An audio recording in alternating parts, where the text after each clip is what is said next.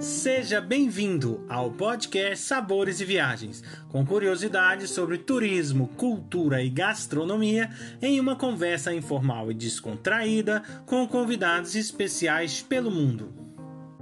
A apresentação deste podcast fica por conta de Victor Barros e Guilherme Boeste, diretores do Cooking em Portugal. Hoje a nossa convidada é Priscila Musso, da empresa Vititours da França. Olá, Priscila, tudo bem? Como vai? Oi, Guilherme, tudo bem com vocês? Tudo bem, tudo em ordem. Priscila, é, a nossa primeira pergunta seria relacionada com a sua trajetória. O que te levou a ir morar na França e trabalhar hoje com turismo como você trabalha? Bom, foi um pouco o azar da vida. Eu morava em São Paulo, trabalhava com publicidade e marketing há 13 anos tinha um escritório de consultoria na área e decidi, com o final de uma relação, decidi fechar a empresa e fazer um ano sabático na França. Eu vim para cá para ficar um ano. Nesse um ano, em seis meses, eu decidi que eu queria trabalhar com turismo, mas minha ideia era, bom, voltando para São Paulo, eu faço uma pós na área e, e aos poucos vou migrando de área. Nisso eu conheci meu marido, que é francês. Então, no final do meu período sabático, ele falou: Bom, por que você não tenta fazer essa pós aqui? Enquanto isso, a gente vê se dá certo entre a gente. E foi o que eu fiz. Eu falei: Bom, na pior das hipóteses, eu volto para São Paulo com uma pós feita no país que mais recebe. Pós não, na verdade, mestrado, né? Que a gente fala a pós no Brasil, mas aqui é equivalente ao mestrado, porque são dois anos. É... Já volto com uma pós concluída, com mestrado concluído. E foi o que eu fiz, deu certo, casamos, temos dois filhos, estou aqui até hoje. E no, já fazem, foi em 2014, fazem seis anos que eu abri a empresa oficialmente. Eu comecei a trabalhar em 2013, final de 2013, setembro. Tive meu primeiro grupo de, de clientes. E, e desde então, eu fui mudando. Eu comecei na, na região da, da Côte d'Azur, então, eu tenho também, eu conheço bem a região da Provença, Côte d'Azur. Depois nós mudamos para Lyon, já fazem seis anos, cinco anos, isso, cinco anos. E, então, e há quatro anos e meio que eu fui indo um pouco mais para o lado do enoturismo. Então, já tinha uma paixão de, por vinhos e gastronomia francesa, o que não é difícil, né? Convenhamos, que já vinha de, do meu tempo de Brasil, então uh, e aí, quando eu vim morar aqui, foi fui desenvolvendo cada vez mais interesse e, e conhecendo mais. Então, eu fui me, tentar me especializar um pouco mais no assunto. Eu fiz um WSUT 1, 2 e 3 e, e um curso de vinhos, uh, cultura e, e enoturismo na Faculdade de Dijon, que eu estou concluindo agora. Acho que quando, quando o podcast for ao ar, eu já vou ter terminado. Então, é isso. Foi mais ou menos essa minha história criou, nasceu a marca Vititours, é a marca mais recente. E eu troquei, no início começou com Jim Gourmand, e nós trocamos, nós pens... eu, eu, eu, me dei conta que Jim Gourmand não queria dizer muita coisa em termos de enoturismo, e Vititur fala muito mais com o público. O próprio, a gente escuta falar Vit, já entende que, que eu estou falando de vinhos, que eu estou falando de enoturismo. Então, essa é a nossa nova marca aqui, que ficou pronta há pouco tempo, que saiu do forno, mas o site já está já tá online desde o ano passado, como Vititur. E acho que é isso, meu, meu, minha história resumida. Não só a França, mas você comentou aí de Lyon, né? Lyon é considerada a terra da gastronomia, né? Onde tudo, todas as, a, a, as influências estão aí bem vivas, né? Fala um pouquinho para nós aí da, da, da, gastronomia aí nessa região. Sim, Lyon é, é considerada a capital da gastronomia francesa, né? Lyon tem uma fama que, que quem ajudou muito também a construí-la foi o, o chefe Paul Bocuse, que nós chamamos de Papa da Gastronomia, o único chefe do mundo a ter sido estrelado mais de 55 anos no Guia Michelin.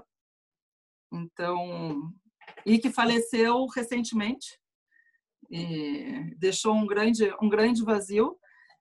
Então, Lyon tem essa fama, mas a cozinha lionesa mesmo de base é uma cozinha simples. A cozinha tradicional lionesa é uma cozinha simples. Então, claro que existem excelentes restaurantes e excelentes chefes franceses na região, mas a cozinha tradicional, que são os bouchons lioneses, são à base de tripas. Então, não é uma cozinha que todo mundo gosta, é uma cozinha bem pesada, que se harmoniza muito bem com os vinhos da região, que as tripas, os, os embutidos, né, vão muito bem com os vinhos da região do Beaujolais, por exemplo.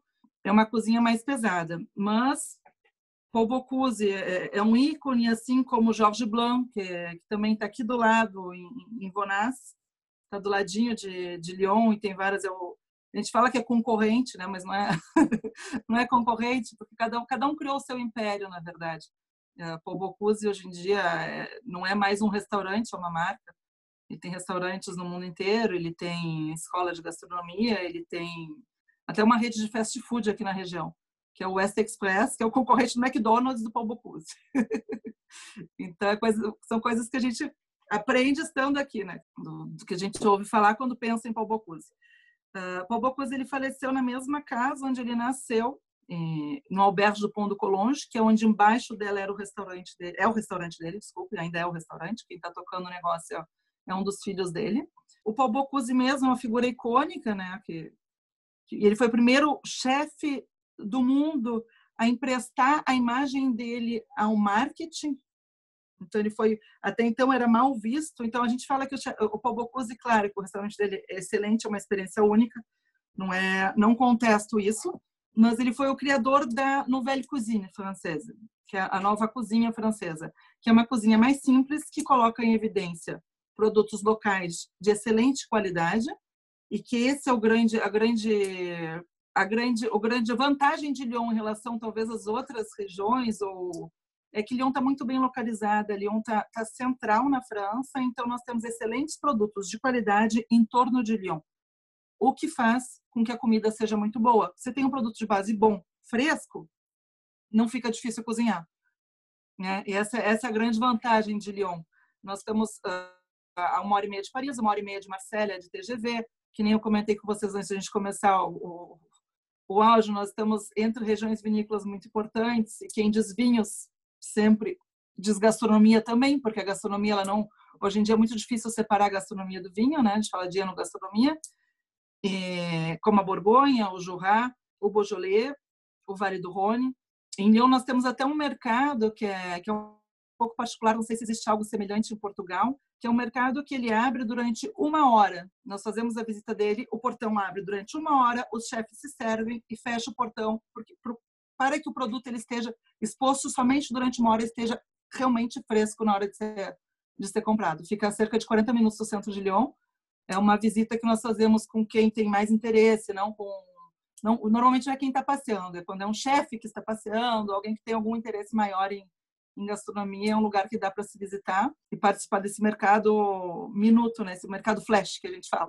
Então, acho que esse é o grande segredo de Leão, são os produtos frescos das regiões vizinhas. Nós estamos do lado do, da região bressana, que tem o Poulet do Bresse também, que é muito famoso. Esse é o grande a grande vantagem para que a cozinha leonesa seja tão reconhecida. A cozinha à base de tripas mesmo, ela é, ela é, essencialmente são de porcos, mas tem também alguns pratos à base de, de, de, tripas bovinas. Isso já é um pouco particular, os restaurantes que, que são locais são os bouchons, chama bouchon lyonnais. Não se sabe se a origem do nome bouchon ela vem da rolha do vinho, que em francês é bouchon, ou daqueles rolos enormes de feno que na Idade Média eles colocavam em frente aos restaurantes quando as pessoas iam uh, fazer suas refeições para os cavalos ficarem aguardando. Então, essa é meio a gente não tem a, a origem exata definida. E os buchões leoneses existem vários, hoje em dia existem alguns que, que possuem um selo, eles fazem parte de uma associação, porque como em todo lugar do mundo, existem muitos pega-turistas que que se nomeiam buchons, as pessoas chegam achando que vão comer a, a tradicional cozinha lionesa e acabam comendo uma tradicional cozinha de micro-ondas. eu mesma, minha primeira experiência gastronômica, quando eu não morava em Lyon, eu sentei num restaurante e esquentaram, eu juro por Deus para vocês, eu fiquei chocada.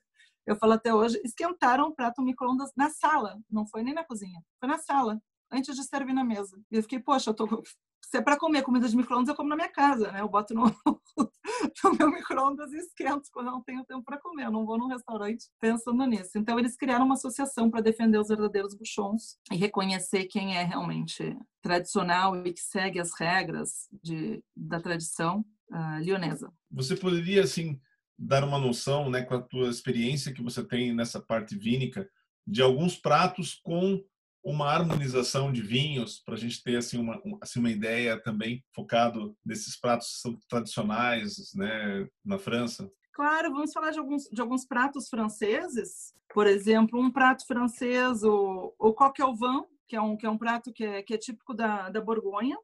E ele é um, uma galinha né um cozida galo coque é o galo cozido num molho, num molho vermelho de vinho tinto, à base de vinho tinto.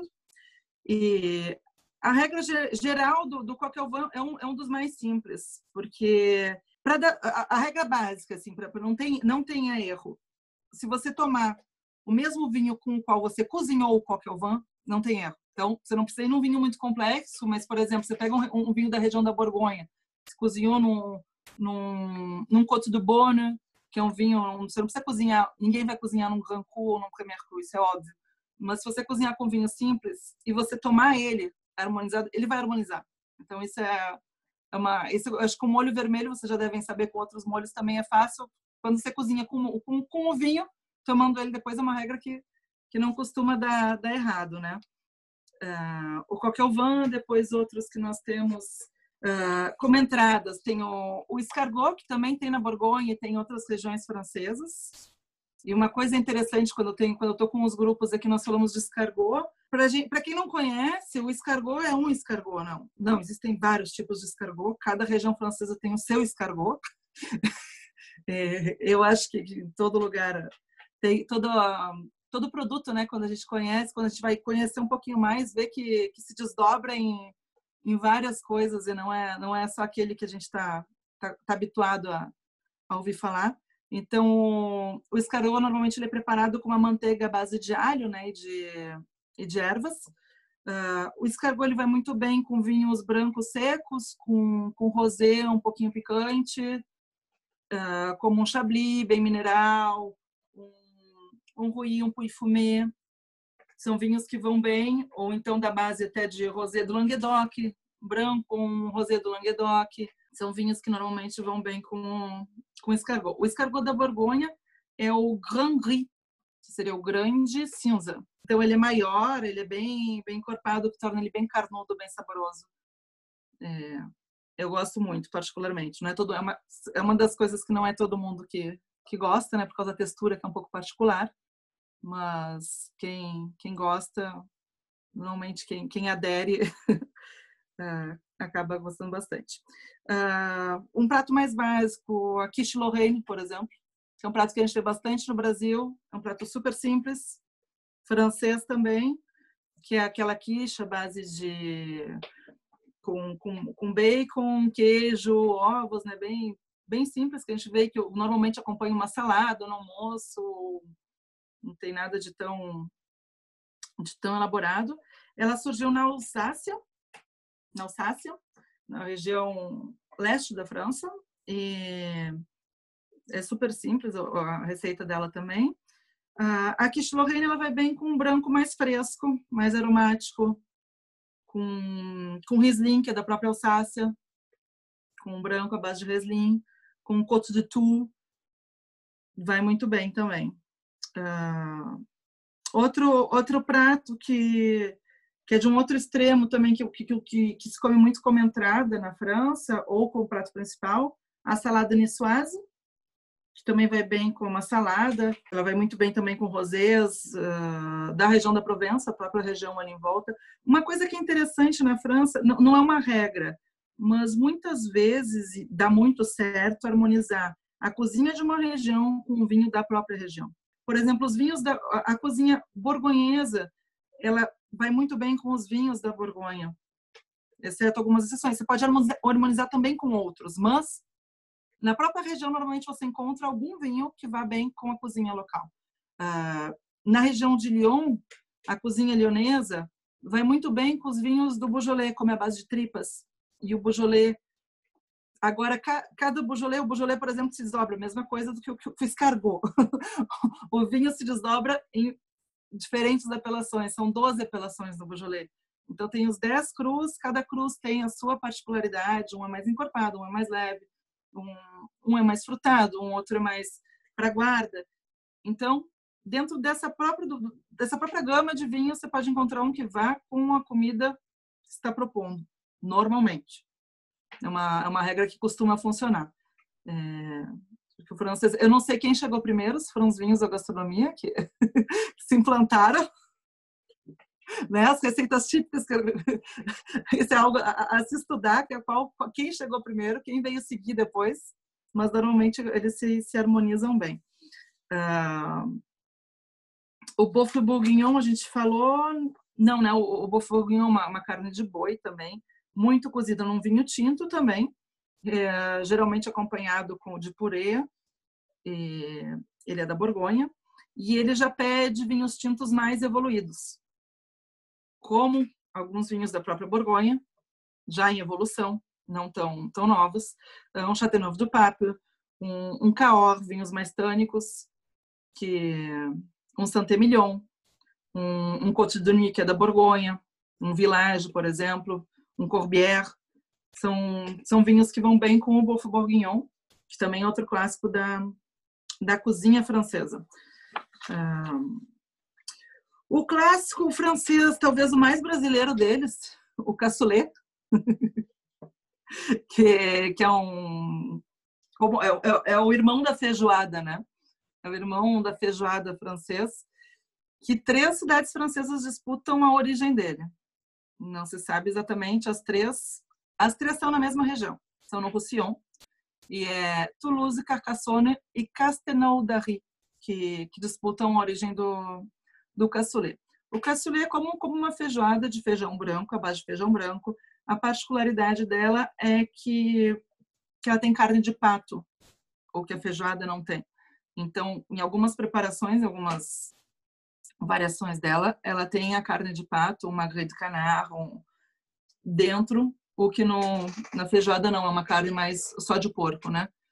É, e tem menos menos pedaços de porco, são tem linguiça, mas não tem tantos aqueles pedaços que a gente tem na nossa feijoada brasileira que nós estamos acostumados a, a, a ver.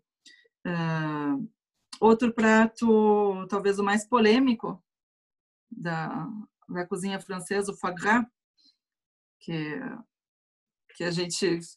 É aquela delícia que a gente briga com a gente mesmo, né? Se, se come, se não come aquilo. Porque se você para para pensar, você não come. Mas se, se começar a comer, você não consegue parar de comer. Porque eu, eu, particularmente adoro. Então, às vezes eu tento, eu brigo comigo mesma, com a minha consciência quando eu como. Ele é, ele é obtido, é o patê, né? Obtido à base, para quem não conhece, o patê é obtido à base de, do fígado dilatado do pato. E é aí que, que, que tem essa, essa questão um pouco, um pouco ética, porque o, o pato ele é embuchado né, para inchar o fígado dele. Então, é uma coisa meio, meio grotesca. Assim. Mas vamos falar do lado bom do foie gras. que vinho que vai com ele. é mais interessante falar disso do que do que do dessa parte. Uh, o foie gras, o acordo clássico dele é com um vinho mais doce, né? A gente toma mais ele com, com um vinho com um vinho mais doce. E depende tudo também depende do, de como ele é preparado. Não é só o, o vinho doce que encaixa com o fagá. Uh, os doces que eu digo são o, o, um vinho de Sauternes, um Jurançon, um Gaillac, algum vinho da, da Alsácia também. Agora, se, se a gente for tomar um, um, esse, eu falo do, do, do fagá mais clássico, aquele no bocal que a gente compra no bocal. Se, se ele for na, na frigideira, se ele for aquele na frigideira selado, ele já pode ir bem com os vinhos mais mais encorpados, mais aveludados, como um Corbière, um vinho do Limoux, ou até algum uh, a gente falou cremant, cremant, né, que é o espumante francês o cremant do Limoux, ou um champanhe bruto também vai bem, champanhe. E, então, tudo sempre varia, como, claro, da, da forma como é preparado. Uh, que mais que eu falo de cozinha francesa? Uh, Ah, o eterno, o eterno Ratatouille, o mais fácil. Jogou tudo na panela, virou ratatouille. Tô brincando. Se o chefe também estiver me escutando, vai me matar. Mas eu que brincava. Quando eu comecei a aprender a cozinhar, a, a cozinha francesa, eu brincava. Quando não dá, algo não dava certo, eu jogava um molho de tomate e falava, bom, virou ratatouille. Agora, resolvido, não consegui fazer o que eu queria fazer, virou ratatouille. Mas o Ratatouille ele ficou famoso com aquele com o desenho da Disney, né? E com Paul Bocuse também, no desenho da Disney que fez a, a participação. Então, é, tem uma aparência simples, mas é uma riqueza de sabores grande. É muito comido na, na, na, no dia a dia francês. Eu acho que é um prato que é, é saudável por ter vários legumes dentro da nossa composição, né? E ele é típico da região da Provença, então é algo que é fácil de diagnosticar, porque ele tem muitas ervas aromáticas no preparo. O ratatouille, ele pode ir bem com vinho da, da própria região da Provença também, com cor de Provence mais leve, ou então um rosé também local, dependendo do, do que ele está acompanhando, né? Porque normalmente o ratatouille não é, não é comido sozinho. E aí, falando em vinho, né? É, é, quais são as, pronto, as principais regiões vínicas? Né, da França, onde passa aí grande parte desses vinhos que você comentou aí, né?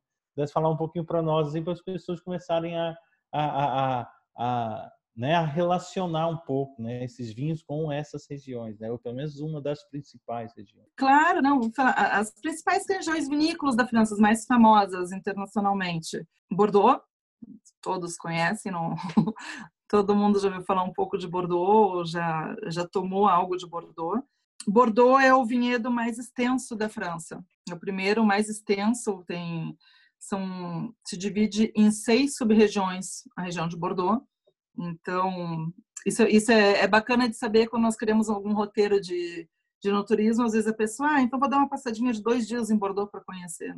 Não, você não vai conseguir. Você vai chegar lá e fica desesperado, não sabe para onde é que vai.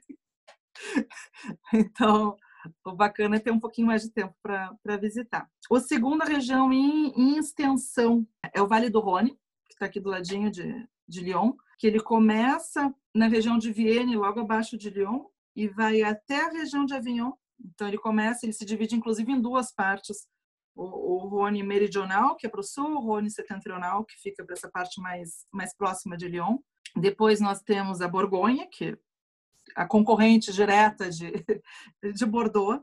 Nos, quando nós falamos de grandes vinhos franceses, são os mais divulgados e conhecidos, apesar de que o, o, o Rhône setentrional ele tem características muito bourguignonas, muito, muito, ela se assemelha muito ao envelhecimento com os vinhos da Borgonha, etc. Mas os dois que são mais conhecidos pelos vinhos de guarda são a Borgonha e Bordeaux. O Beaujolais, que está aqui do lado, muito mal afamado, coitado do Beaujolais, que quando se fala de Beaujolais, falam de Beaujolais Nouveau, que para mim nem é vinho, nem falo, nem considero vinho. Foi uma brincadeira de mau gosto que colou e ficou. se a gente for entrar um pouquinho mais na história, foi uma uma falsa sacada de marketing dos anos 50 para vender um vinho primor que, que, não, que não era facilmente vendido. Então criou-se uma festa, toda uma, uma história em torno disso e que acabou queimando a reputação dos crus da região do Beaujolais. E, hoje em dia, os crus da região do Beaujolais, eles não colocam mais nem Beaujolais na garrafa para não ter, para não, não, não serem vinculados a essa imagem do Beaujolais Nouveau, que é um vinho frutado, com, com, com odores de banana, de uh, tutti-frutti, morango. O Beaujolais também tem alguns morangos, mas... E, então, o Beaujolais é muito mais. Eu falo que minha, quando eu faço as visitas do Beaujolais com os meus clientes, a minha missão é, é quebrar esse paradigma do Beaujolais Nouveau. Então, mostrar para eles Beaujolais de pequenos produtores, Beaujolais de guarda, Beaujolais abrir, Beaujolais antigos. Então, às vezes eu conto que eu bebi um vinho, um Beaujolais dos anos 60, e eles não acreditam. Não, mas como assim? O Beaujolais não se guarda. Não, o Beaujolais se guarda quando for bem trabalhado, isso a gente não, não ouve. Enfim, saindo do Beaujolais, vamos para a região da Provença, muito conhecida pelos seus rosés, é, mas que tem também excelentes vinhos uh, tintos, Uh, talvez não tão de guarda, vinhos para se beber um pouco mais jovens, mas que são um excelente compromisso. Eu mesma eu gosto muito de vinho tinto, eu não tenho muito hábito de beber vinhos brancos. Então, uma, no verão eu costumo beber alguns vinhos da Provença, tintos que são mais leves do que os que eu tenho aqui em volta de mim, que são do Vale do Rhône ou, ou de Bordeaux ou da Borgonha, mais trabalhados. É, são vinhos mais fáceis de, de beber, de harmonizar quando quando tá, tá mais calor. E, e que mais? Temos os rosés são excelentes, rosés da Provença, que o mundo inteiro conhece, né? São os melhores rosés do mundo. Uh, saindo dali, nós vamos para Provença. Onde é que nós somos? Não, falta champanhe. bebida dos reis. a bebida dos reis franceses, que muita gente que vem a Paris acaba visitando a região de Champagne pela proximidade, são duas horas e meia de, de Paris, de carro. A região de Champagne também é muito bonita, muito bacana para se visitar, as grandes cavas de Champagne. Depois tem outras regiões, como o Jura, que não é tão conhecido, mas que tem excelentes vinhos também, é um pouco um pouco mais rústico, inclusive é um lugar bacana de se visitar porque não é tão turístico. É realmente tradicional e bem bem rústico, é bem é, quem gosta de natureza é bonito também lá da natureza da, da região. Uh, talvez o que seja mais conhecido seja o vinho amarelo, o vinho de palha, né? Da, da região do Jura. É... Depois nós temos algumas outras regiões e sub-regiões que se que se dividem um pouco menos menos famosas na França, mas que, uh, que, que, que, a lista é meio é meio infinita. A Alsácia, quase deixei ela de lado, que também é muito muito conhecida, é uma região que está em alta está tá cada vez uh, mais em evidência por causa dos vinhos de excelente qualidade que são produzidos lá. E antigamente só se falava dos vinhos doces da Alsácia, hoje em dia não, já se descobre cada vez mais os vinhos, outras variedades, né, os tintos, os brancos da, da região, é, que está um pouco na moda. O Languedoc também, que eu não citei, mas que também é uma região que está cada vez mais em evidência, que era muito conhecida pela, pela produção de vinho do país, que é o vinho de mesa, uhum e que hoje em dia não, hoje em dia cada vez mais produtores estão trabalhando vinhos de, de, de qualidade superior, novos viticultores foram se implantar pelo preço das terras que eram mais em conta e estão fazendo um trabalho muito bacana. Antigamente era muito, muita quantidade, né? E hoje em dia a gente já começa a ver a qualidade é. se sobressaindo. Então é, é dá, dá, dá para falar, eu acho que durante uns dois dias sem parar. Não, sem dúvida. E Priscila, na tua opinião, o que, que representa mais assim os doces franceses para você? É, os doces também são muito muito conhecidos. Uh, para alguns brasileiros, os doces eles, eles estranham um pouco pelo fato de serem menos açucarados, né? Do que a gente está acostumado no Brasil. Acho que a gente come muito doce à base de leite condensado, muito muito açúcar. E, e quando eles chegam aqui, não, que se usa muito creme de leite na, na confecção dos doces franceses, uh, bastante creme de leite, mas menos açúcar, muito raramente leite condensado. Tanto que a gente. Eh, tem gente que nem sabe, se fala com francês normal, a pessoa nem sabe com leite condensado. E, na, e no, no, supermercado tem leite condensado sem açúcar, o que eu nunca tinha visto no Brasil. Existe um leite condensado sem açúcar só para dar estrutura no, no creme, né? A cremosidade. É, então, isso é uma, uma diferença em relação aos doces brasileiros. Uh, nós temos o creme brulee, que é o clássico da, da, da França. Não tem quem, quem não goste do creme brulee, que, que é relativamente simples, né? Que é aquele, o, o que faz a diferença dele é aquela crosta crocante em cima, que ela é feita com maçarico, então ela é, é o açúcar queimado em cima que fica crocantezinho em cima do creme. E existe uma disputa, o que é engraçado é que existe uma disputa entre a Inglaterra e a Espanha sobre a origem do creme brulee. Apesar dele ter ficado mais famoso na França, o primeiro registro que se encontrou foi em 1961 na França, mas a Espanha e a Inglaterra reivindicam também a, a criação dele. Uh, ele vai bem também com, com um vinho branco mais adocicado, um gaiac, um jurançon, é um porque ele é bem ele tem a parte do creme de leite do creme, né, que é feito com creme de leite também, que é bem cremosa, doce e tem esse açúcares em cima. O fundão chocolate, que a gente, muita gente fala também. Uh, no Brasil, a gente ouve falar do petit gâteau. A gente vem procurar o petit gâteau aqui com aquela bola de sorvete do lado que algumas pessoas oferecem, mas não todas colocam. E não se chama petit gâteau. O petit gâteau não se chama petit gâteau, apesar do nome ser francês usado no Brasil, né? Uh, ele é o fondant au chocolat. É... Eu, particularmente, prefiro ele com chocolate amargo, acho que fica muito mais gostoso. É aquele, é aquele bolinho, né? De, que nem o petit gâteau, que ele fica cremoso por dentro, com chocolate escorrendo. E ele já vai bem com os vinhos doces naturais, tintos. Uh, Ambanhu, Grand Cru, não é todo mundo que pensa em beber vinho né, com, a, com, a, com a sobremesa. Isso é uma coisa que, que, é muito francês também. Isso é algo que, é, que nós temos um, um vinho. O, a refeição francesa ela se divide em torno de, de cinco pratos, né?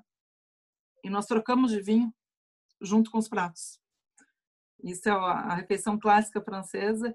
Isso é algo que é, que é muito típico aqui. Eu, logo no início, quando eu comia no, no final de semana, não é, uma, não é a refeição de todo dia, é uma refeição mais de final de semana. Uma refeição mais de final de semana, aí no final de semana, quando ia trocando o vinho, chegava no quarto, eu já começava a ficar com a cabeça girando. Hoje em dia é um hábito que a gente cria. Hoje em dia eu vou até o último vinho, até o último prato, intocada. É, mas eu achava era uma, era uma curiosidade para mim. Então, normalmente tem o francês faz o aperitivo, a entrada, um ou dois pratos principais, o queijo e a sobremesa. Outra, outra coisa que nós não falamos também que, que eu acho que não, que não dá para esquecer são os queijos franceses, né? Ah, sim. É, tem, a gente fala na França que tem que existe mais de um queijo para cada dia do ano, né? São mais de 300 e tantos queijos diferentes. Uh, são 45 AOPs, que são apelações de origem, uh, seria controlada, não, ou protegida, né? Uhum. A AOP é um pouquinho diferente do AOC dos vinhos, é AOP, apelação de origem protegida. E são 45 que existem para os queijos, mas sabendo-se que cada, cada queijo cria uma variante também, né? Cada produtor às vezes cria sua variante do mesmo queijo. Então isso acaba entrando na conta dos, dos cada um para um dia do ano. Priscila, muito obrigado pela sua participação no nosso podcast. Foi muito interessante. Nós fizemos uma viagem pela França através da gastronomia. E eu gostaria que você pudesse deixar suas redes sociais para que as pessoas possam conhecer a França ao seu lado. Imagina, foi um prazer para mim falar, conversar com vocês. Tenho papo mais para vários podcasts, se vocês quiserem. e eu vou, falar, deixar para vocês meu site, que é o www.vititours.com. Uh, ah, o Instagram, Vititours France. E Facebook, Vititours. Tenho também um blog que onde eu escrevo da França toda, não só da parte enogastronômica, que é descubrafrança.com.br. Lá vocês encontram informações sobre as diferentes regiões francesas e tirar dúvidas, eu fico à disposição. E claro, vir nos visitar na França para poder apresentar para vocês toda essa, essa variedade enogastronômica e cultural que, que a França oferece. Muito obrigado, Priscila Moço, por nos contar os segredos da gastronomia de Lyon, bem como esse universo esplêndido dos vinhos franceses. Convido a todos para o nosso próximo podcast Sabores e Viagens, com a presença do Felipe Silva, sócio proprietário das Natas Douro e que irá nos falar um pouco dos deliciosos pastéis de nata e as demais riquezas da doçaria portuguesa. Acompanhe também todas as novidades que vêm por aí. Basta digitar Cooking Portugal nos canais do Instagram, Facebook e YouTube. Esperamos vocês!